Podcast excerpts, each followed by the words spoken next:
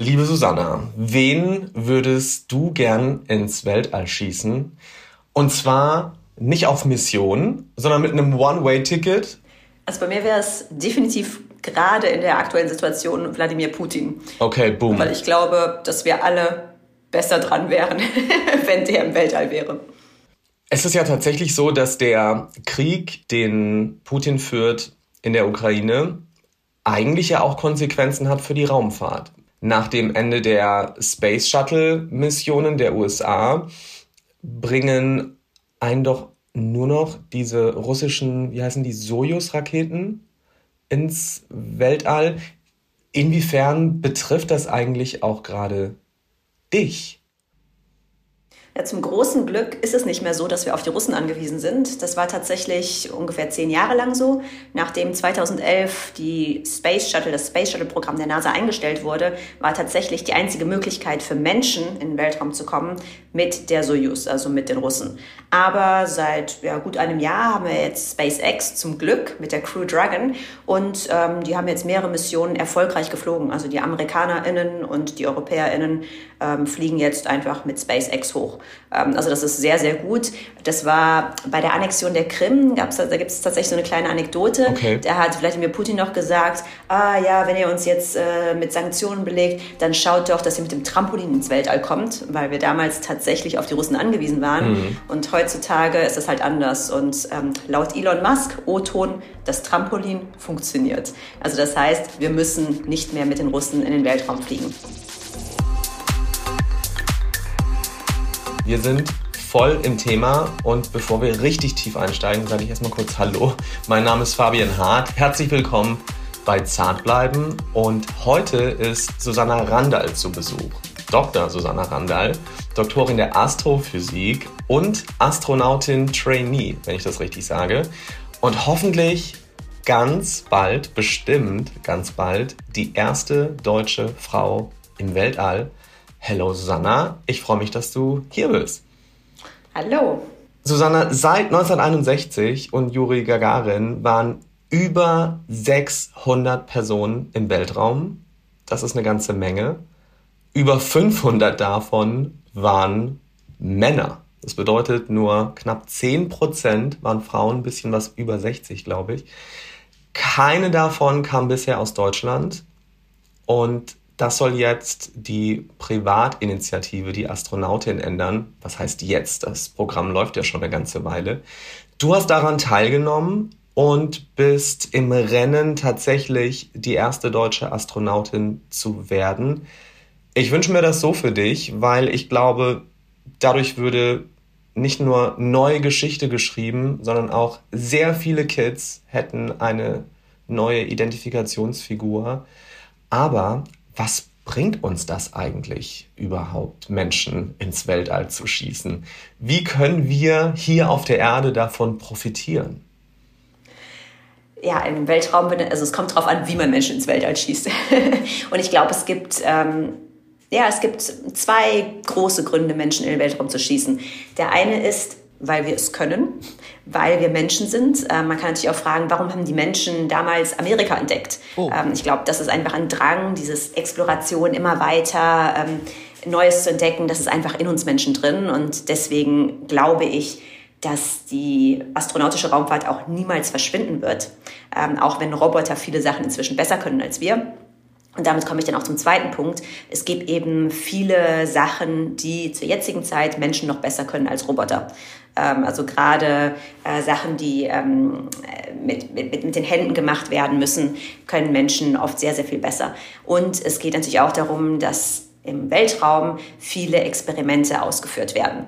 Ähm, und medizinische Experimente zum Beispiel kann man eben nicht an einem Roboter ausführen, weil man eben den Menschen dort oben in der Schwerelosigkeit braucht.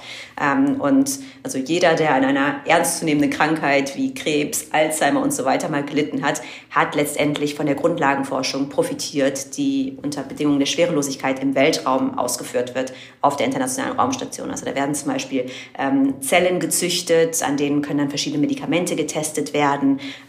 es wird zum Beispiel geschaut, wie sich die Knochendichte eines Menschen unter der Schwerelosigkeit verändert. Darauf können dann Rückschlüsse über den Verlauf von Osteoporoseerkrankungen gezogen werden und so weiter. Also es gibt vielfältige Forschung, die eben nur im Weltraum unter den Bedingungen der Schwerelosigkeit möglich ist. Mhm.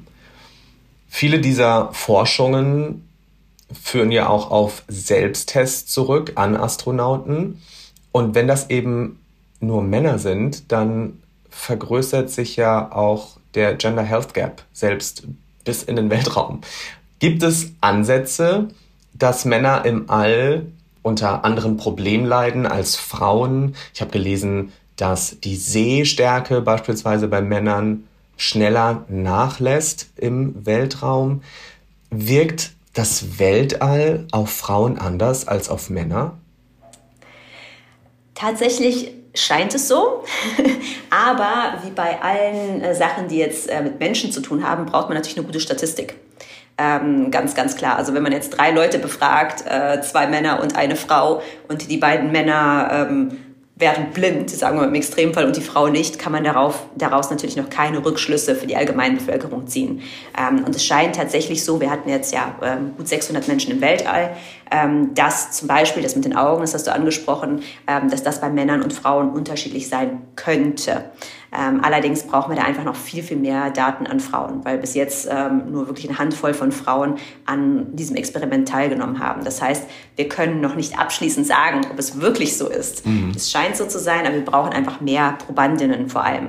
Äh, und das ist ganz klar, du sprichst mit dem Health Data Gap natürlich ein Riesenproblem an. Das haben wir überall in der Gesellschaft, dass eben der Standardmensch, ähm, dass dafür der Mann gewählt wird. Und im Weltraum ist das ganz genauso, weil klar, 90 Prozent der Menschen bis jetzt im Weltraum waren Männer. Das heißt, 90 Prozent der medizinischen Tests wurden eben an Männern ausgeführt. Ähm, und das ist natürlich ein Problem, wenn man auch ja, den weiblichen Körper verstehen möchte in der Schwerelosigkeit.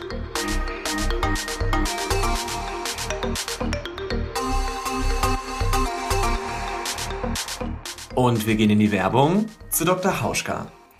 Im letzten Spätsommer habe ich Dr. Hauschka in Bad Boll besucht und vielleicht habt ihr das auch auf Instagram gesehen. Man ist da wirklich umgeben von Wäldern zwischen Wiesen und dem Heilpflanzengarten und wir saßen draußen auch in der Natur auf dem Campus der Wala. Das ist das Stiftungsunternehmen, dem Dr. Hauschka zugehörig ist und ich habe mit dem Team über Geschlechterrollen gesprochen, wie schwierig es ist, diese zu hinterfragen, weil man die von klein auf verinnerlicht hat und äh, ja, was ein richtiger Mann ist, wie du dich als Frau zu verhalten hast.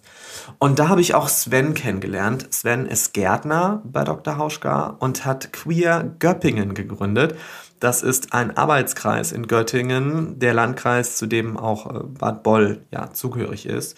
Und Sven sagt, dass ja auch im ländlichen, dörflichen Kontext Queerness und diverses Leben sichtbar sein muss. Und ich selbst habe meine Kindheit in einer badischen Kleinstadt verbracht und bin dann in die Großstadt gezogen. Und das ist ja für so viele, die sich von traditionellen Strukturen ja eingeengt fühlen, die einzige Schlussfolgerung. Und wir saßen da also in der Runde in Bad Boll am Fuße der Schwäbischen Alb und haben so urbane, woke Gespräche geführt. Und das war auf jeden Fall ein schöner Moment, weil wir alle irgendwie natürlich waren und das ist auch meine Conclusio. Wir alle sind natürlich so, wie wir sind. Und ja, damit geht's zurück zur Show, zu Zartbleiben. Du hast Astronomie, Astrophysik. Ich glaube, das ist im Endeffekt das Gleiche, oder? Ja. Ja. Das eine klingt nur ein bisschen wissenschaftlicher. Und du hast darin auch promoviert. Wenn ich an Physik und Mathe denke, ne, dann habe ich gleich meine Mathe- und Physiklehrer im Kopf, die alle irgendwie unsympathisch waren. Ich muss es sagen, die haben ihren Stoff rausgehauen, staubtrocken. Und ich glaube, ich habe meinen Mathelehrer nie lächeln sehen. Wirklich. Und ich war halt immer so eher der Storyteller, ich war an Geschichte interessiert, ich fand Sprachen super. Und ich habe jahrelang gedacht, Mathe ist einfach nichts für dich. Physik findest du nicht interessant. Aber eigentlich fand ich nur den Unterricht doof. Das war übrigens genau dasselbe mit Sport. Ich dachte jahrelang, ich bin unsportlich, weil im Schulsport immer nur Fußball gespielt wurde und darauf hatte ich halt überhaupt gar keinen Bock. Um auf die Wissenschaft zurückzukommen. Von der 11. bis zum Abi hatte ich eine Lehrerin in BWL, also Rechnungswesen, Frau Büchler, die grüße ich hier mal kurz. Und die hat einen völlig anderen Unterricht abgeliefert. Die hatte Humor, die hat uns eingebunden und plötzlich war ich richtig gut. Diese Männlichkeit der Wissenschaft aber, die ist ja bis heute gegeben. Wie glaubst du denn, würde sich die Wissenschaft verändern und wird sich die Wissenschaft verändern, wenn immer mehr Frauen und auch queere Personen partizipieren können? Also ich glaube, man kann nicht so pauschal sagen, dass die Wissenschaft männlich ist. Ähm, zum Beispiel im medizinischen Bereich gibt es inzwischen fast mehr Frauen als Männer. Also zum Beispiel es gibt inzwischen mehr Ärztinnen als Ärzte, soweit ich weiß. Ähm, also gerade in der Biologie was ja auch eine Naturwissenschaft ist, klar. ist es tatsächlich nicht so. Ähm, aber klar, in der Physik ähm, und in den Ingenieurswissenschaften ist es noch extremer, ähm, sind einfach vor allem Männer. Und das, was du ansprichst, ist ganz lustig, weil ich hatte genau das Gleiche. Also ich habe äh, bis zur 10. Klasse habe ich Physik gehasst. Mathe, ja, Mathe ging noch, ähm, aber Physik habe ich wirklich gehasst, weil ich, und es war tatsächlich eine Lehrerin, muss man sagen, oh, also man kann okay. nicht sagen, Männer, Frauen, die Frauen machen besseren, besseren Unterricht, ähm, aber die hat mich einfach nicht motiviert. Also es war, pff, war total langweilig. Ich stand in Physik 5, glaube ich, ewig lang, weil ich es einfach langweilig fand. Ich stand auch eher auf Sprachen, Geschichten, wie du sagst. Es war auch Eine eher fünf? so meins. Eine 4, ja. 5? Wow, okay. Und jetzt? Ja, also hat mich einfach null interessiert, aber weil der Unterricht Krass. halt totlangweilig war. Mhm. Der Unterricht hat mich halt null gepackt. Ich habe nicht gemerkt, was es mit mir zu tun haben soll und wofür ich das lernen soll. Das war's. Und ich habe dann erst wirklich auch in der 11. Klasse, ich durfte dann, ich musste eine Naturwissenschaft behalten, was mein Glück ist.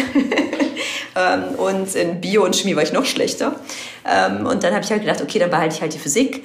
Und dann hatte ich einen wirklich so einen jungen Lehrer, der kam gerade aus dem Referendariat und der war hoch motiviert und hat den Unterricht dann einfach interessant gestaltet. Und plötzlich, wie bei dir, stand ich halt irgendwie eins bis zwei und ich so, ja krass, okay, vielleicht kann ich das ja doch mit der Physik. Also ich glaube, es ist wirklich unglaublich wichtig, ähm, schon Kinder für Themen zu begeistern. Ähm, wenn ich zurückblicke, dann merke ich auch, dass an meiner Schule, dass eigentlich keine meiner Freundinnen irgendwas im naturwissenschaftlichen Bereich dann gemacht ja. hat. Also es war einfach irgendwas, was halt so, es war irgend so ein Nebenfach und es war ein langweiliges Nebenfach und ein uncooles Nebenfach. Und ich glaube, da braucht man einen Imagewechsel auch, ähm, weil es überhaupt nicht der Fall ist dass das halt nur was für irgendwie Nerds ist und total abgehoben und nichts mit dem wahren Leben zu tun hat. Also ich meine, Physik umgibt uns ja überall. Also jeden, wir haben ja jeden Tag mit Physik zu tun und wenn es nur die Schwerkraft ist. und Sterne entstehen aus Staub und wir sind aus Staub und wir sind in dem Sinne ja auch ein bisschen Weltall. Das Weltall ist ja nichts, was außerhalb der Erde ist. Also die Erde gehört ja, ja zum Weltall. Ja. ja. Und ähm, das hast du auch mal so schön gesagt in einem Interview, wenn wir irgendwie so eine romantische Nacht verbringen und wir gucken in die Sterne, äh, dann ist das ja auch immer Kernfusion. Wie glaubst du, kann man, äh, du hast auch ein Buch geschrieben für äh, Kids, mhm. wie äh, glaubst du, müsste man diesen Herangang an solche Wissenschaften ähm, verändern, damit das auch interessant wird für nicht nur, wie du eben gesagt hast, die Nerds. Ich glaube, der braucht wahrscheinlich jede und jeder einen anderen Ansatz. Ähm, also bei mir war immer ganz wichtig, auch in der Schule, dass ich gedacht habe, okay, ich lerne das jetzt auch fürs Leben und ich kann damit auch später was anfangen mhm. und es hilft mir in meinem alltäglichen Leben. Und ähm, ja, gut, mit, mit, der Physik ist das relativ einfach. Also ich glaube, da kann man vor allen Dingen auch einfach alltägliche Experimente machen, wo man dann denkt, ah, krass, und warum ist das so? Und äh, ah, so funktioniert das. Also ich glaube, da kann man Schülerinnen und Schüler auf jeden Fall mit motivieren. Aber ja, die Astrophysik ist dann so das komplette Gegenteil, ähm, weil das ja irgendwie so gar nichts mit unserer Welt zu tun hat und gar nichts mit unserem normalen Leben. Und da ist es für mich dann eher so diese Faszination, die Faszination des Unbekannten, des Unbegreiflichen. Ähm, einfach auch mal vielleicht Kindern die Frage zu stellen, hey, wisst ihr, wisst ihr eigentlich, ähm, wie alt die Sonne ist? Und ist das was, was ihr euch vorstellen könnt? Und was könnte vor dem Urknall gewesen sein? Und warum ist das so? Und habt ihr euch vielleicht schon mal überlegt, wo es Außerirdische geben könnte mhm. und warum es die gibt? Also ich glaube, das sind Fragen, die faszinieren nicht nur Kinder. Nee, die stelle ich dir auch gleich alle noch. Alle Menschen. Eben, genau. Und ich glaube, gerade in der Astrophysik haben wir halt das Glück, dass das ein Thema ist, was viele fasziniert. Ja. Ähm, und da kann man dann auf jeden Fall über solche Fragen hineingehen oder auch über, über den Nachthimmel. Wir müssen noch mal kurz Rewind machen. Zur Susanna, die mit einer 4 oder einer 5 in Physik in der Schule sitzt, aber eigentlich schon immer fasziniert war von den Sternen, dem Kosmos, Weltraum. Wie kamst du aber zu der Entscheidung, Astronautin werden zu wollen? Also es, ist eher so, dass der Wunsch, Astronautin zu werden, vor dem Wunsch, Astronomin zu werden, kam. Also ich war da vielleicht ein ganz typisches Kind. Es wollen ja viele Kinder, kleinere Kinder, wenn man die fragt, was wollt ihr werden? Oh, Astronautin, ähm, sagen ja ganz viele. Und bei mir war das genauso. Und da hatte ich natürlich überhaupt noch keine Ahnung von Astrophysik oder irgendwelchen Sachen. Also ich wollte einfach nur irgendwie ins Weltall und die Schwerelosigkeit erleben. Ähm, ich habe dann Sally Wright entdeckt, das war die erste Amerikanerin im Weltraum. Ich fand die toll, die wirkte immer fröhlich und die ist halt damals mit dem Space Shuttle in den Weltraum geflogen. Das war für mich einfach, wow, das will ich auch. Jetzt ohne groß wirklich darüber nachzudenken als Kind, klar. Aber dieser Traum hat sich dann irgendwie gehalten. Aber es war so, dass ich dann irgendwann verstanden habe, so als Teenager, ähm, okay, das ist ein Traum das ist nichts, was man für sein Leben planen kann. Also es gibt einfach nicht viele Astronauten. Sorry, dass ich dich da kurz unterbreche, aber war dieses Reality-Check auch damit verbunden, dass du eine Frau bist? Also war das so ein bisschen auch, hm, naja, für mich sowieso unwahrscheinlich, weil, aber vor allem unwahrscheinlich, weil ich als Frau, come on. Nee, das glaube ich nicht. Okay. Tatsächlich nicht. Nee. Ähm, also ich muss sagen, ich persönlich ähm, habe mich selten, also ich hatte natürlich einige Situationen, wo ich dann nur von Männern umgeben war und wo ich mich dann vielleicht ein bisschen mehr durchsetzen musste. Aber ich persönlich hatte nie das Gefühl, ich kann das jetzt nicht, weil ich, weil ich ein Mädchen bin. Aber das liegt sicher auch an meinem Elternhaus. Mein Bruder und ich wurden sehr gleichberechtigt erzogen. Und bei mir hieß es nie irgendwie, ach, das kannst du nicht, ähm, das ist was für Jungs. Oder es war immer klar, dass ich genauso gefördert werde und genauso gute Noten nach Hause bringen muss wie mein Bruder. Also das war ganz, ganz klar. Deswegen glaube ich, das war eher ein Realitätscheck, weil es einfach und da war ich vielleicht auch schon immer rational. Ich habe dann irgendwann gemerkt, so mit, weiß ich nicht, 14, 15, okay, es gibt einfach nicht viele AstronautInnen mhm. oder viele Stellen für AstronautInnen. Man muss wahnsinnig viel Glück haben, vor allen Dingen, wenn man in Europa wohnt. Ähm, da ist die Statistik nochmal schlechter als in den USA. Und da habe ich gedacht, okay, ähm, du brauchst auf jeden Fall einen Plan A. Astronautin kann, wenn überhaupt, dann der Plan B sein.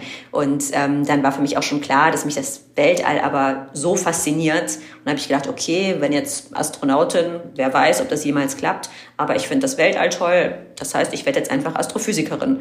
Und das war dann auch tatsächlich was, wo man, ja, was man studieren kann und wo es dann irgendwie auch so ein ja, vorgezeichneten Karriereweg sozusagen gibt, wo ich gedacht habe, okay, das kann ich machen und damit waren dann meine Eltern auch irgendwie zufrieden. Aber es war tatsächlich so, dass Astrophysik, ich bin da nicht über die Physik reingekommen, ich bin wirklich über diese Faszination Weltraum reingekommen.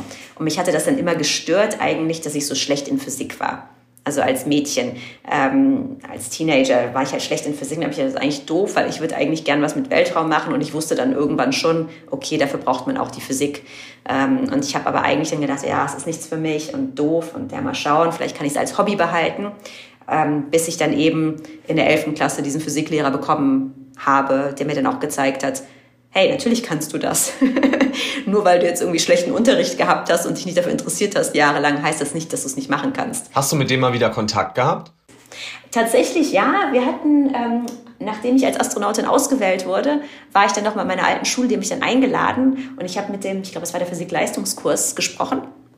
Ähm, und da habe ich auch gedacht, ja, okay, ich kann vielleicht auch ein bisschen was zurückgeben dann an die Schule. Und der, weil der halt auch ja, ein junger Lehrer war zu der Zeit, als ich in der Schule war, war halt tatsächlich auch noch da und hat dann ja. gesagt, oh, das ist so schön, ich äh, lese deine Interviews und du erwähnst mich immer und ähm, das freut mich total. Also an dieser Stelle herzliche Grüße an Herrn Baumhekel. Guck mal, haben, ich habe meine Lehrerin gegrüßt und du deinen Lehrer. Richtig gut. Okay, warte. Wir waren bei deiner schulischen Karriere, die dann doch sich der Physik widmete. Und plötzlich hast du gemerkt, okay, I can do that. Genau, und das war für mich dann natürlich super, weil ich gedacht habe, okay, hey, ich kann es ja doch. Vielleicht kann ich ja dann doch Astrophysik studieren. Also das war was, was ich immer so ein bisschen im Hinterkopf dann hatte ähm, über die Jahre als Teenager. Und dann habe ich gedacht, hey, vielleicht klappt es ja doch, versuch es jetzt einfach mal. Und am Ende hatte ich dann Mathe und Physik im Abi Und ähm, ja, die Noten waren am Ende gut genug, dass ich eben einen Platz an der Uni in London bekommen habe, womit ich eigentlich, wenn man mir das ein paar Jahre vorher gesagt hätte, du wirst dann Physik studieren, ähm, hätte ich wahrscheinlich demjenigen ins Gesicht gelacht. Ja, das ist doch unglaublich, wie oft man nur aufgrund von solchen Rahmenbedingungen viele Dinge an sich überhaupt gar nicht erkennt die so in einem schlummern oder Talente oder Interessen, weil sie einem irgendwie vermiest werden durch irgendeine Struktur oder durch irgendeine Person oder durch irgendjemanden, der sagt, hm, nee, lass mal. Dann warst du ähm, an der Uni, hast du studiert. Wie bist du dann tatsächlich zu dem Programm Die Astronautin gekommen? Also ich weiß gar nicht, ob ich das damals ich habe das gar nicht so ernst genommen. Also ich war, ich war damals dann schon etabliert, hatte meinen festen Job in der Astrophysik, war damit eigentlich auch ganz glücklich und habe ich wirklich per Zufall in, München, in der Mittagspause. Ne? Warst, warst du denn? Genau, in Garch, also Garching bei München, mhm. ja da bin ich auch jetzt. Ähm, und da habe ich wirklich in meiner Mittagspause auf Spiegel Online einfach zufällig gesehen, Astronautin gesucht. Und ich ja, ah, okay, interessant. Habe ich mich halt abends dann hingesetzt und mir das genauer angeschaut. Ähm, und dann habe ich gesehen, okay, die suchen nicht nur eine Astronautin, was ich natürlich schon mal super fand. Klar, ich wollte ja immer Astronautin werden, habe ich gedacht, hey, das musst du probieren. Aber die haben eben auch ein Role Model gesucht. Es ging eben genau darum, die erste deutsche Frau ja. in den Weltraum zu, äh, zu schicken. Und das hat mich dann noch mal mehr angespornt, mich auch da zu bewerben und ein Bestes zu geben, weil ich gedacht habe, hey, das ist genau das, was du willst. Du willst in den Weltraum und du möchtest, ja, Mädchen auch vielleicht irgendwo zeigen, dass alles möglich ist, dass alles geht. Also ich, ich bin immer schon irgendwie auch eine Feministin gewesen und das heißt, ich habe gedacht, hey, das ist einfach perfekt für mich. Also diese Dualität zwischen auf der einen Seite etwas machen, was ich eh machen will und dann vielleicht damit auch noch anderen Menschen Mut machen. Und dann hast du dich beworben. Genau, also ich habe einfach da. Als eine von wie vielen waren das insgesamt? Es waren gut 400. Also es ähm, war ein Programm speziell nur für deutsche Frauen. Ja. Ähm, weil eben die Mission ist, die erste deutsche Frau in den Weltraum zu schicken. Und es haben sich dann gut 400 deutsche Frauen beworben. Ähm, die Auswahl ist passiert genau wie die Auswahl von den männlichen deutschen Astronauten, die mit der Europäischen Weltraumorganisation ESA geflogen sind bis jetzt. Mhm. Ähm, das heißt, wir hatten, es ging über ein Jahr. Also es waren wirklich Batterien von unterschiedlichen Tests über ein Jahr und am Ende wurden dann zwei Trainees ausgewählt. Es ist aber auch schon krass, dass es eine solche Privatinitiative bedarf, um überhaupt mal eine deutsche Frau ins Weltall zu bringen. Ich meine, äh, du kennst sicherlich auch diesen Film Hidden Figures, der die Geschichte erzählt von den schwarzen Mathematikerinnen Dorothy Vaughan, hieß sie, glaube ich, Mary Jackson und äh, Catherine. Catherine Johnson. Catherine ich glaube, die ist jetzt vor kurzem gestorben, vor ein paar, vor ein paar Tagen. Ah, okay, wow. Gesehen. Das mhm. wusste ich nicht. Genau, das war ja kurz vor dem Civil Rights Act und äh, die waren damals bei der NASA und haben ganz ja, wichtige Erkenntnisse und Berechnungen geliefert für das Mercury-Programm damals. Wie kann es denn sein, dass heute bei so regulären Auswahlverfahren für Astronauten, Astronautinnen noch so stark über Frauen hinweggesehen wird. Also warum brauchen wir heute noch eine Privatinitiative in Zeiten von Quoten und ja, auch staatlichen Förderungen? Äh, ist es nicht auch an der Bundesregierung, das aktiv zu fördern und zu subventionieren? Wie sieht denn das da aus? Also wie kann, wie kann denn das sein, dass wir so eine Initiative überhaupt brauchen? Ja, ich frage, ich frage es mich auch. Und man muss auch sagen, ähm, natürlich ist es ein weltweites Problem. Also wie gesagt, nur ungefähr 10 Prozent aller Astronautinnen waren eben bis jetzt Frauen. Aber es ist vor allem auch ein deutsches Problem. Ähm, also die NASA hat jetzt in den letzten Auswahlverfahren 50 Prozent Frauen genommen. Am Anfang haben sie das wirklich als Quote eingeführt. Ähm, aber schon beim, bei der zweiten Auswahl dann haben sie gemerkt, das brauchen wir gar nicht mehr. wir haben genug gute Frauen. Ähm, und die haben dann einfach ohne Quote jetzt 50 Prozent bei den neu trainierenden ähm, Astronautenkandidaten. Okay, wow. Die ESA, man muss dazu natürlich auch sagen, also die deutschen AstronautInnen fliegen eben über die ESA, über die Europäische Weltraumbehörde traditionell. Mhm. Und die hat natürlich eine viel kleinere Anzahl von AstronautInnen ähm, aus ganz Europa.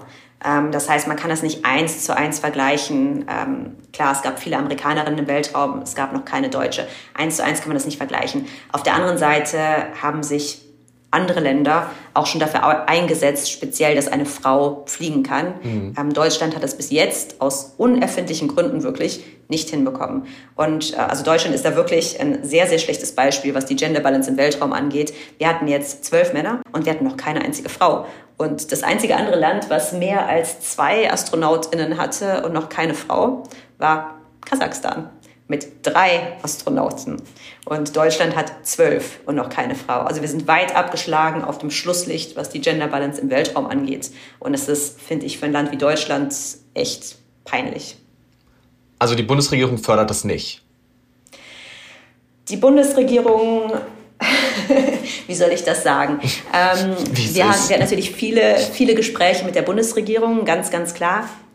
Ähm, die Bundesregierung hat uns viel Mut gemacht. Das sieht das auch durchaus positiv. Okay. Ähm, das Problem ist natürlich wirklich das Geld zu finden. Also es geht halt um ungefähr 50 Millionen Euro und das ist nichts was, wo man dann eben sagt, hey, könnt ihr haben, kein Problem. Also das ist natürlich schon was, wo man im Budget suchen muss. Also das ist das, was es kostet, eine Frau oder eine Person. Frau ist ja nicht teurer als ein Mann, aber 50 Millionen Euro ist ja auch mal eine Summe, über die man sprechen kann. So viel Kohle braucht man, um eine Person ins Weltall zu schießen. Genau. Okay. Ähm, man muss halt auch sagen, dass es in den letzten zwei Jahren generell schwierig Klar. war, ähm, Finanzierung zu bekommen für etwas, was jetzt nicht Corona-relevant ähm, war. Ähm, das heißt, wir bleiben weiter dran, aber es ist natürlich zäh. Es ist zäh, solche Summen Geld mit einer privaten Initiative einbringen zu wollen. Wir haben eben darüber gesprochen, was es für uns hier auf der Erde bringt, wenn wir Astronauten und Astronautinnen ins Weltall schießen und wenn dort Tests und Forschungen durchgeführt werden. Jetzt hast du eben auch schon Elon Musk angesprochen, ganz am Anfang und äh, sein Unternehmen SpaceX. Und es gibt gerade auch eine Doku auf einem Streamingdienst, die ich mir angesehen habe in den letzten Tagen. Und da redet er immer wieder davon, dass er möchte, dass der Mensch eine Multiplanet Species werden soll. Also, dass wir im Endeffekt ja den Weltraum kolonisieren. Geht es dann noch darum, dass wir hier auf der Erde von Forschung profitieren? Oder ist das eine Form von Eskapismus, eine Form von Abenteuer, Aufbruch zu Neuland? Wie siehst du das? Gut, also ich kann jetzt natürlich nicht in Elon Musks Kopf reinschauen.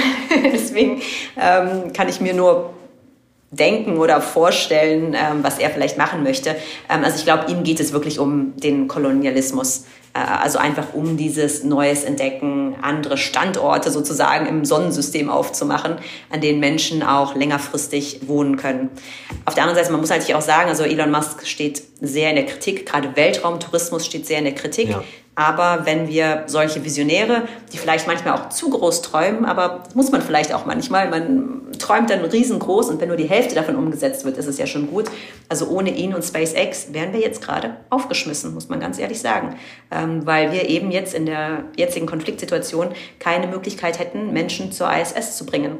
Ähm, also ich sehe das durchaus positiv, dass es solche Menschen, Visionäre gibt, die eben sehr groß träumen, ähm, vielleicht auch manchmal total verrückte Ideen haben, die sich nicht alle umsetzen lassen, ganz, ganz klar, aber die wenigstens mal machen. Und ähm, also ich glaube, es steht außer Frage, dass wir irgendwann das Sonnensystem irgendwie kolonialisieren werden. Ganz, ganz klar, weil der Mensch, glaube ich, einfach so gebaut ist. Es ist irgendwo auch Evolution, dass wir uns als Spezies ausbreiten möchten, glaube ich. Ähm, und man muss jetzt auch sagen, Kolonialismus hat ja so einen sehr negativen Beigeschmack. Aber ich glaube, das liegt Klar, vor allem daran. Klar, du hast eben auch ähm, Kolumbus angesprochen und die Entdeckung Amerikas. Also ich genau. meine, Amerika wurde ja nicht entdeckt. Amerika gab es ja schon. Ähm. Genau, aber das ist der Unterschied. Der Unterschied ist natürlich, dass es in, in Amerika zum Beispiel schon Menschen gab, die dort gelebt haben. Bei den anderen Planeten unseres Sonnensystems, beim Mond, ähm, bei den Himmelskörpern, die wir in den nächsten, sagen wir, 100, 200 Jahren kolonialisieren könnten, scheint das ja nicht der Fall zu sein. Also das heißt, wir würden uns ausbreiten, aber nicht zu Lasten einer anderen Spezies. Deswegen sehe ich das auch durchaus als etwas Positives. Weil wenn ich mir so Jeff Bezos, heißt der Bezos, right? Mhm. Ähm, und Richard Branson, die ja beide auch schon als Touristen oder sagen wir als Supermilliardäre ähm, in, ins Weltall äh, geflogen sind, dann hat man natürlich schon im Kopf, okay, das ist eine Form von Selbsterhöhung. Also wörtlicher geht ja Selbsterhöhung überhaupt gar nicht, als sich irgendwie ins Weltall zu katapultieren. Und da steckt doch auch schon viel männliches Ego im Weltraum, oder? Diese Idee, von der du eben auch gerade gesprochen hast, die Spezies, die sich ausbreitet, wir kolonisieren den Mars oder was auch immer, diesen männlichen Abenteurer. Ich finde es schwierig, dass Abenteurer männlich belegt ist. Ja. Warum sollte, also für mich ist, ich sehe mich auch als Abenteurerin. Okay. Ich sehe mich aber nicht unbedingt als männlich. Ähm, ich sehe es nicht unbedingt als etwas Negatives. Also ich glaube, das ist vielleicht gut, wenn man es jetzt als typisch männliche Eigenschaft darstellen möchte. Ähm, dieser Pioniergeist vielleicht, dieses äh, weiter hinaus, Neues entdecken, ähm, sich selbst vielleicht auch ausbreiten, dann finde ich, ist das nur ein Problem, wenn es zu Lasten anderer geht. Also ich sehe mit dem Ausbreiten, Expandieren, wie gesagt, im Weltraum nicht die, ähm, die, die Probleme, die es natürlich bei der Ausbeutung der Einheimischen in Amerika, Afrika und so weiter gab. Ähm, das ist für mich etwas ganz anderes.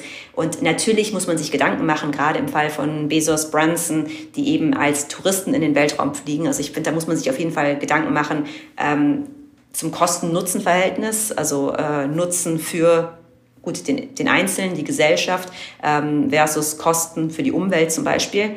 Ähm, aber muss halt auch sagen, diese beiden Männer, ja, diese beiden Milliardäre haben auch die Technologie vorangebracht. Also die haben ja beide Unternehmen gegründet, die dann ihre eigenen Raketen auch entwickelt haben. Und gut, das Ziel war jetzt Geld zu machen und vielleicht auch sich selbst einen Kindheitstraum zu erfüllen. Aber ganz ehrlich, wenn ich das Geld hätte, also wenn ich 50 Millionen Euro hätte, würde ich auch in den Weltraum fliegen. Also dann deswegen, du auch die Initiative nicht. nicht.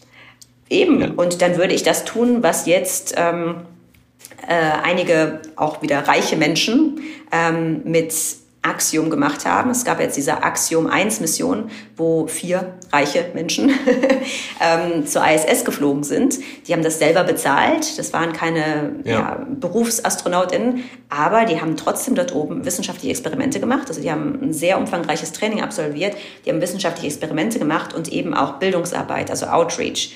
Und warum nicht? Also mhm. ganz ehrlich, wenn, wenn ich das Geld hätte, wenn ich die Möglichkeit hätte, würde ich genau das Gleiche tun. Ich würde dann natürlich auch versuchen, etwas zurückzugeben und etwas Gutes für die Wissenschaft und vielleicht auch die Menschheit zu tun. Aber ja, ja. ich meine, ich, also ich, ich kann sie nicht verübeln, muss ich sagen. Ja, ich habe für mich hat das immer nur so ein Geschmäckle, dass ich irgendwie denke, okay, jetzt haben wir den Planeten, ach, irgendwie nervt der, weil da haben wir ganz schön viel Bockmist gebaut. Lass mal woanders hin.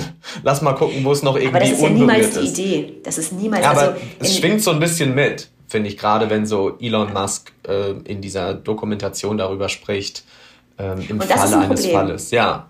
Also das sehe ich durchaus als Problem, dass man denkt, okay, unseren Planeten äh, können wir jetzt aufgeben, wir haben so, schon so viel Mist gebaut, äh, wir suchen uns einen anderen. Das wird nicht funktionieren, das ist ganz, ganz klar. Also in den nächsten, sagen wir, hunderten Jahren denke ich, dass vielleicht ein ganz, ganz kleiner Teil der Menschheit vielleicht auf dem Mond eine Kolonie haben wird oder auf dem Mars vielleicht. Aber sehr viel weiter werden wir erstmal nicht kommen. Und man darf ja auch nicht vergessen, okay, äh, also selbst, selbst, wenn wir unsere Erde jetzt weiter zerstören, um unsere Umwelt, ist sie immer noch tausendmal lebenswerter als jetzt der Mars zum Beispiel, wo es ja nichts gibt. Der hat ja keine richtige Atmosphäre. Also wir müssten da in Habitaten leben. Wir müssten ähm, äh, das Wasser recyceln. Es gibt ein bisschen Wasser, das müsste man irgendwie aus dem Gestein rausholen. Also der Mars oder der Mond oder irgendetwas, wo wir realistischerweise hinkommen könnten in den nächsten 100, 200 Jahren, ist immer noch wirklich im Vergleich selbst zu einer zerstörten Erde ähm, nicht lebenswert. Und das ist ganz, ganz wichtig, sich immer wieder vorzuhalten. Du sagst, du bist auch eine Abenteurerin. Wärst du dabei mit so einem One-Way-Ticket? Hallo Mond? Ähm, ich glaube, zum jetzigen Zeitpunkt nicht. Nee. Also was ich machen würde, also ich, zum Mond würde ich auf jeden Fall fliegen, aber mit Rückflugticket. Ich würde auch zum Mars fliegen, aber eben auch mit Rückflugticket. Gut, zum Mond ist man ein paar Tage unterwegs. Da wäre man dann vielleicht, weiß ich nicht, zwei Wochen weg äh, vielleicht ein paar Wochen weg, das wäre jetzt kein Problem. Beim Mars wäre man vielleicht zwei Jahre unterwegs, aber ich würde zum jetzigen Zeitpunkt doch wiederkommen wollen. Einfach, weil ich auch nicht glaube, dass der Mars oder der Mond zurzeit langfristig bewohnbar ist. Es ist nicht wie die Kolonialisten, die dann in die USA, also nach Amerika irgendwie aufgebrochen sind. Die wussten, da können sie sich ein Leben erschaffen. Beim Mond und beim Mars sind wir einfach lange noch nicht so weit.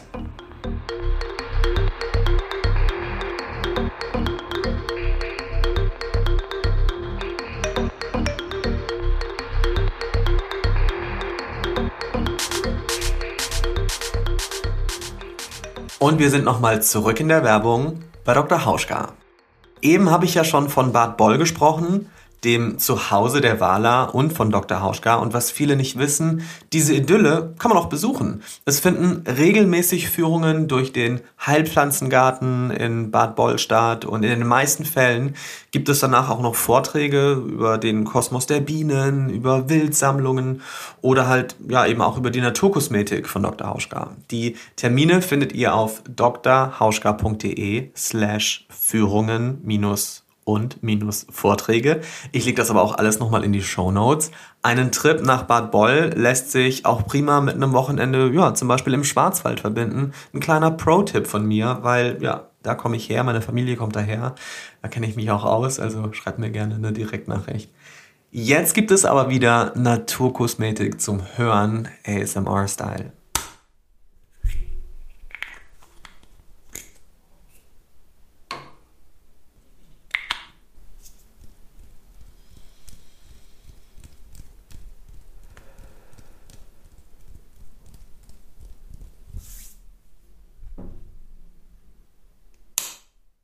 Ja, das war meine Dr. Hauschka Regeneration Augencreme. Wer hat's nicht gehört? Und ich schätze die sehr, weil sie die perfekte Textur hat, so richtig cremig ist, rich, würde ich sagen. Sie zerfließt nicht, sondern hält einfach und Natürlich ist darin auch wieder ein ganzer Heilpflanzengarten mit Auszügen aus Gänseblümchen, Acerola-Kirsche, Rotklee, Quittensamen, das Rosenwasser mit drin und Öl aus Sanddorn, Fruchtfleisch äh, unter anderem. Alles dazu zur Dr. Hauschka Regeneration Augencreme und natürlich auch Dr. Hauschka insgesamt findet ihr wie immer in den Show Notes. Jetzt aber nochmal zurück zu Zahnbleiben.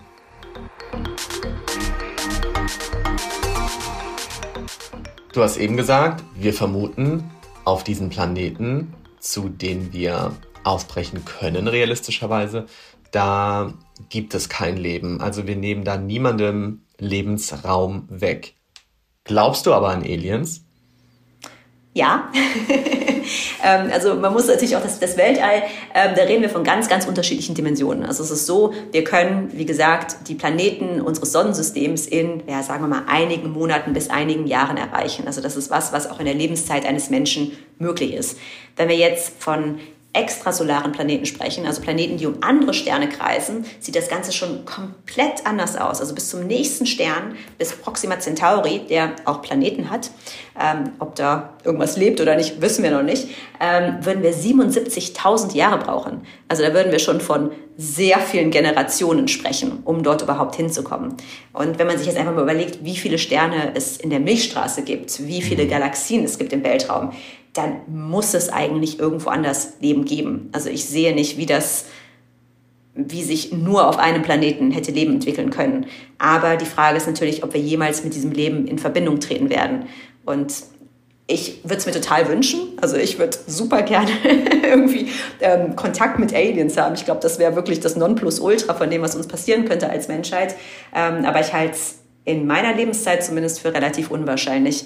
Einfach weil die Zeiten, von denen wir jetzt im Universum sprechen, da sprechen wir von Milliarden von Jahren ja. und ein Menschenleben ist da im Vergleich zu so kurz, dass die Wahrscheinlichkeit, dass gerade jetzt irgendwie Kontakt gemacht wird mit Aliens, ähm, dass die Wahrscheinlichkeit einfach relativ gering ist. Unwahrscheinlich, aber nicht unmöglich. Aliens werden ja auch immer in der Popkultur so als böse Wesen dargestellt, die alle aussehen wie irgendwelche Insekten und dann kommen die und wollen die Erde, ja, übernehmen oder zerstören. Wie stellst du dir die vor? Was könnten das für Lebewesen sein? Es ist, es ist total schwierig. Also ich meine, wir gehen halt immer von carbonbasiertem Leben aus, ähm, weil das einfach chemisch auch Sinn macht. Ähm, es gibt auch Ideen von irgendwie Silizium-basiertem Leben, aber ich glaube, das ist nicht so wahnsinnig erfolgreich. Ähm, okay, das würde heißen, aber, was, was würde das heißen? Silizium? Das heißt einfach, dass, dass, die, dass die, ja, die Bausteine dieses mhm. Lebens ganz andere wären. Und das scheint eher unwahrscheinlich, dass es möglich ist, weil man einfach diese langen ähm, Kohlenstoffketten braucht, um mhm. sich dann halt immer auch zu vermehren und so weiter.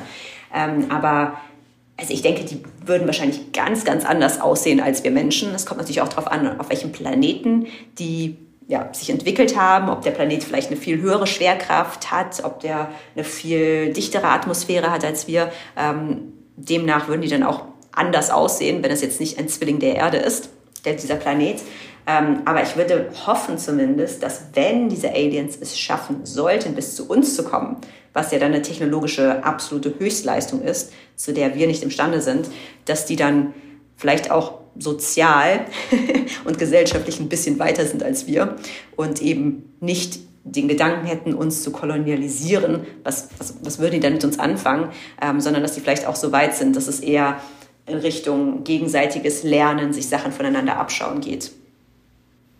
Ja, und hoffentlich Geschlechterrollen überwunden haben und dass da nicht nur äh, männliche Aliens dann äh, mit der Erde Kontakt aufnehmen. Wie stehst du eigentlich zur Astrologie, zu Sternzeichen? oh Gott. Ähm, also ich, um deine Frage so zu beantworten, das ist der Grund, warum ich inzwischen sage, ich bin Astrophysikerin und nicht Astronomin weil bei Astronomen dann, das wird dann oft verwechselt eben mit Astrologin ja. und dann bekomme ich halt so Fragen wie, hey, kannst du mir mal mein Horoskop verraten und so weiter. Ähm, ja, ich sehe das eher kritisch, sagen wir es mal so. also rein physikalisch ähm, kann das gar nicht funktionieren. Also es, die Sterne oder das Sternbild kann gar keinen Einfluss auf den Charakter eines Menschen haben, einfach rein physikalisch. Ähm, aber klar, ich habe mir als Teenager auch mal angeschaut, ob der Junge, den ich jetzt gut fand, ob der vom Sternzeichen zu mir passen würde. Das ist einfach ein Teil dann unserer Popkultur, würde ich sagen. Ich meine, wenn man das irgendwie so als Leitfaden nehmen möchte, ja. warum nicht? Also keine Ahnung, also es, es, tut ja nicht unbedingt jemandem etwas Böses, ähm, aber einfach realistisch gesehen oder als Wissenschaftlerin gesehen ist das für mich natürlich kompletter Humbug. Du hast eben gesagt, man muss Kindern auch mal die Frage stellen oder sollte Kindern auch mal die Frage stellen, was glaubst du denn, was vor dem Urknall war? Was denkst du denn war vor dem Urknall? Ich habe keine Ahnung. also das ist jetzt wirklich eine Frage für ähm, eine Philosophin und nicht eine Wissenschaftlerin. Ja. Ähm, weil wir es einfach wissenschaftlich nicht wissen und auch nicht erfahren können. Mhm. Ähm, also was ich sehr schön finde, es gibt ähm, erst ein Modell oder eine Theorie, wonach das Universum ein bisschen wie so ein Ballon, den man halt aufbläst und wo man dann wieder die Luft rauslässt, dass es immer wieder zyklisch expandiert und dann wieder zurück sozusagen zur Singularität, zum Urknall geht und dann wieder explodiert. Und das finde ich eine sehr, sehr schöne Vorstellung, dass irgendwie das Universum doch nicht endlich ist, sondern immer wieder dann neu geboren wird. Die Frage ist aber, wer bringt die Luft da rein? Ja, das weiß man nicht. Das weiß man nicht. Du hast in einem Interview von einem Overview-Effekt gesprochen. Das ist der Moment, wenn man im Weltraum auf die Erde blickt und was passiert dann? Das ist eine sehr emotionale Geschichte, glaube ich. Versteht man dann die Weltformel? Macht das Leben dann mehr Sinn? Weil du dir davon erhoffst, dass du da einen, einen vielleicht Aha-Moment haben wirst? Ob ich jetzt einen Aha-Moment haben werde oder nicht, ist natürlich schwer zu, schwer zu sagen jetzt. Ich kann mir das einfach nur vorstellen. Ähm, also ich freue mich ganz, ganz sicher darauf, unsere Welt oder unsere Erde als Planeten sehen zu können, also wirklich von außen. Ähm, und ich glaube, das gibt einfach nochmal eine ganz andere Perspektive. Das ist ja bei allem. Also das lernt man ja auch zum Beispiel in der Achtsamkeit, ähm, dass man seine Gefühle, dass wenn man total drin ist und diesen Tunnelblick irgendwie hat, dass man gar nicht mehr klar denken kann und irgendwie so gefangen ist in diesen Gedanken und in diesen kleinen Problemen und was weiß ich. Und dass es immer mal gut tut, sich einfach da rauszunehmen und die Sache von außen zu betrachten. Und ich glaube, das in groß ähm, sozusagen ist auch die Reise in den Weltraum, dass man einfach die Chance hat, ähm, diesen Planeten und vor allen Dingen alles, was wir kennen, also die ganze Familie, Freunde, alles, was irgendwie jemals ähm, im Leben eine Rolle gespielt hat, dass man das von außen betrachten kann. Ich glaube, das macht schon was mit einem. Um diesen Moment tatsächlich erleben zu können, da bereitest du dich ja die letzten Jahre schon darauf vor. Was sind so momentan deine Trainings, die du absolvieren musst, um auch ja, im Training zu bleiben, um fit zu sein für diese Mission, hm, von der man ja auch noch nicht genau weiß, wann sie stattfindet? Also was ist so dein, dein Einsatz, den du erbringen musst, um abrufbereit zu sein, dass wenn es losgeht, dass du sagst, okay, ich bin fit und ready und uh, let's do this? Ja gut, das ist also wir haben das Basistraining sozusagen schon fertig absolviert. Ähm, und wir warten jetzt eigentlich darauf, dass es losgehen kann mit dem missionsspezifischen Training.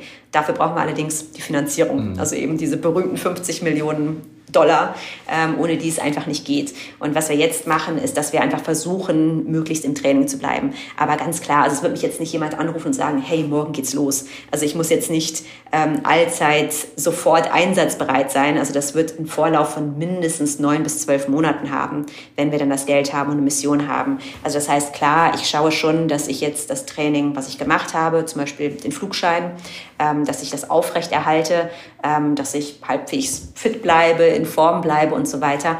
Ähm, aber es ist jetzt nicht so, dass ich jeden Tag irgendwie einsatzbereit sein muss, weil es jetzt gleich losgehen könnte. Also ich würde es schon auch vorher wissen.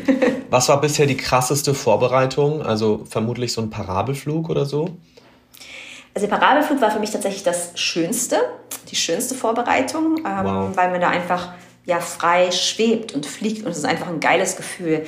Also nur mal kurz äh, zur Erklärung, Parabelflug ist, da fliegt man ganz weit hoch mit einem Flugzeug und dann Motoren aus und dann fällt das im Endeffekt, richtig? Ähm, genau, also die, die, Triebwerke werden zurückgefahren, die werden nicht ganz ausgemacht, ähm, aber es ist so, dass man das Flugzeug ganz steil nach oben zieht ähm, und dann eben die Triebwerke runterfährt und sich das Flugzeug im freien Fall befindet. Und in dieser Freifallphase erlebt man die Schwerelosigkeit. Wie lange dauert das? Ähm, also die Schwerelosigkeit pro Parabel ungefähr 22 Sekunden. Und ah. wir sind dann halt 31 Parabeln pro Flug ge geflogen. Oh, okay, wow. Das heißt, man bei einem Flug gibt es dann so und so viele Runden, wo du immer wieder in die Schwerelosigkeit befördert wirst. Genau. Okay, musst du da, äh, muss man da nicht zwischendurch auch mal spucken oder so? Nee. Ich nicht. Okay. Ich Mir schon. gefällt sowas. Ich merke schon. Okay. Nee, es gibt, also es gibt, natürlich kann einem da schlecht werden, ja. das ist äh, klar. Ähm, ich mag sowas. Also ich fahre auch sehr, sehr gerne Achterbahn. Okay, also das heißt, äh, das war dein schönster Moment. Was war dein krassester Moment? Also ich würde sagen, der krasseste, für mich das krasseste Training war, ähm, wir haben ein Zentrifugen- und ja, Höhenlufttraining gemacht. Ja. In, und da in der Druckkammer äh, wurde dann die Luft rausgelassen. Wir waren dann auf, ich weiß nicht mehr genau, irgendwie 15.000 Meter oder sowas, also von der Atmosphäre her. Also hatten eigentlich kaum Luft zum Atmen. Und da wurde uns dann das Sauerstoffgerät ausgeschaltet. Ähm, und das war was, wo ich dann ah, irre Angst vor hatte, weil ich gedacht habe, oh Gott, dann schnappe ich nach Luft und kriege Panik und oh Gott. Und ich habe da wirklich im Vorfeld, ich habe nicht so viel geschlafen die Nacht davor, ähm, weil ich da wirklich auch Bedenken hatte. Am Ende war es dann halb so schlimm. Also man kriegt das tatsächlich gar nicht mit, dass man so nach Luft schnappt. Man merkt halt nur nach ich weiß gar nicht, 45 Sekunden, 60 Sekunden, irgendwie sowas, dass man müde wird, ähm, dass man anfängt nicht mehr klar zu sehen. Ähm, und dann ist eben der Punkt, wo man sagt, hey, stopp, und man bekommt eben wieder Sauerstoff. Ähm, es geht halt darum, die Signale des Körpers kennenzulernen, was passiert, ähm, wenn ich jetzt nicht genug Sauerstoff habe. Und ja, ich glaube, das war einfach eine Grenzerfahrung für meinen Körper. Gibt es etwas, worauf du dich am meisten freust, wenn es losgeht? Und wovor du wirklich Angst hast? Okay, also ich glaube, am meisten freue ich mich tatsächlich auf das, was wir schon besprochen haben, also eben darauf, die Erde von außen zu sehen ähm, und einfach ja zu sehen, ja, was mit unserem Planeten ist, also von, von ganz, ganz außen. Darauf freue ich mich am meisten. Und Angst, also ich habe schon klar dann davor Angst, dass beim Start etwas schief geht. Weil klar, Start und Landung sind die kritischsten Phasen des Weltraumflugs. Da kann einiges schiefgehen. Und ja, da habe ich auf jeden Fall auch Angst vor. Also ich denke, dass ich dann so konzentriert sein werde, ähm, dass ich gar keine Zeit haben werde, Angst zu haben. Aber im Vorfeld schon, ja. Und hast du da gelernt, mit dieser Angst auch umzugehen? Also die hattest du ja sicherlich auch in den Vorbereitungen. Diese Angst, ist das so ein Begleiter, der dir vielleicht auch dann hilft in bestimmten Situationen? Dinge zu steuern? Also Angst ist, ist ja eigentlich nicht nur negativ, ähm, sondern eben auch positiv. Also oft ist die Angst ja auch berechtigt und sagt dir, hey, nichts wie raus hier. Ähm, das hilft dann natürlich nicht, wenn man in einer Raumkapsel sitzt. Ähm, die Angst ist dann durchaus, würde ich auch sagen, ja berechtigt, weil es ist einfach gefährlich, aber man möchte in den Weltraum. Das heißt, man muss dann lernen, einfach diese Angst irgendwie da sein zu lassen, mhm. ähm, aber dann eben auch zu sagen, hey, nein, es ist okay, alles wird gut gehen, ich bin trainiert dafür, ich habe mich entschieden, das zu machen und ähm, deswegen lassen wir die Angst jetzt einfach mal beiseite. Also was mir persönlich hilft, auch beim, beim Fliegen, ähm, da habe ich auch schon kritische Situationen gehabt, ist halt dieses wirklich auf den Atem konzentrieren, äh, ruhig atmen, lange ausatmen ähm, und so dann eben die Angst da sein zu lassen, aber sich nicht von ihr überrennen zu lassen. Mhm. Susanna, ey, alles, was du erzählst, klingt danach, dass du auf jeden Fall mehr als fit bist und bereit äh, für diesen Flug. Äh, 1963 flog ja die erste Frau ins Weltall, das war Valentina Tereshkova. Vielleicht klappt es ja, dass nächstes Jahr, 2023, ähm, du tatsächlich als erste Deutsche ins Weltall aufbrichst. Wäre ja ein schönes Jubiläum. Ich wünsche dir, ob es nächstes Jahr ist oder in zwei Jahren oder wann auch immer, auf jeden Fall alles Gute und ähm, freue mich, dass du Geschichte schreibst. Vielen Dank, dass du heute die Zeit hattest, mit mir über dich zu sprechen und das Programm Die Astronautin und natürlich auch die ein oder andere Geschichte über den Weltraum. Ja, danke dir. Super. Und Daumen drücken. Auf jeden Fall. Alle Daumen, die ich habe. Liebe Grüße. Tschüss, tschüss. Jo, tschüss. Ja, und das war eine neue Folge von Zartbleiben. Ich finde, es ist wichtig, dass wenn wir schon Menschen ins Weltall katapultieren, dass das eben ja kein Männerding bleibt. Raumfahrt ist für mich einfach immer noch so besetzt von ja männlichem Wettkampf.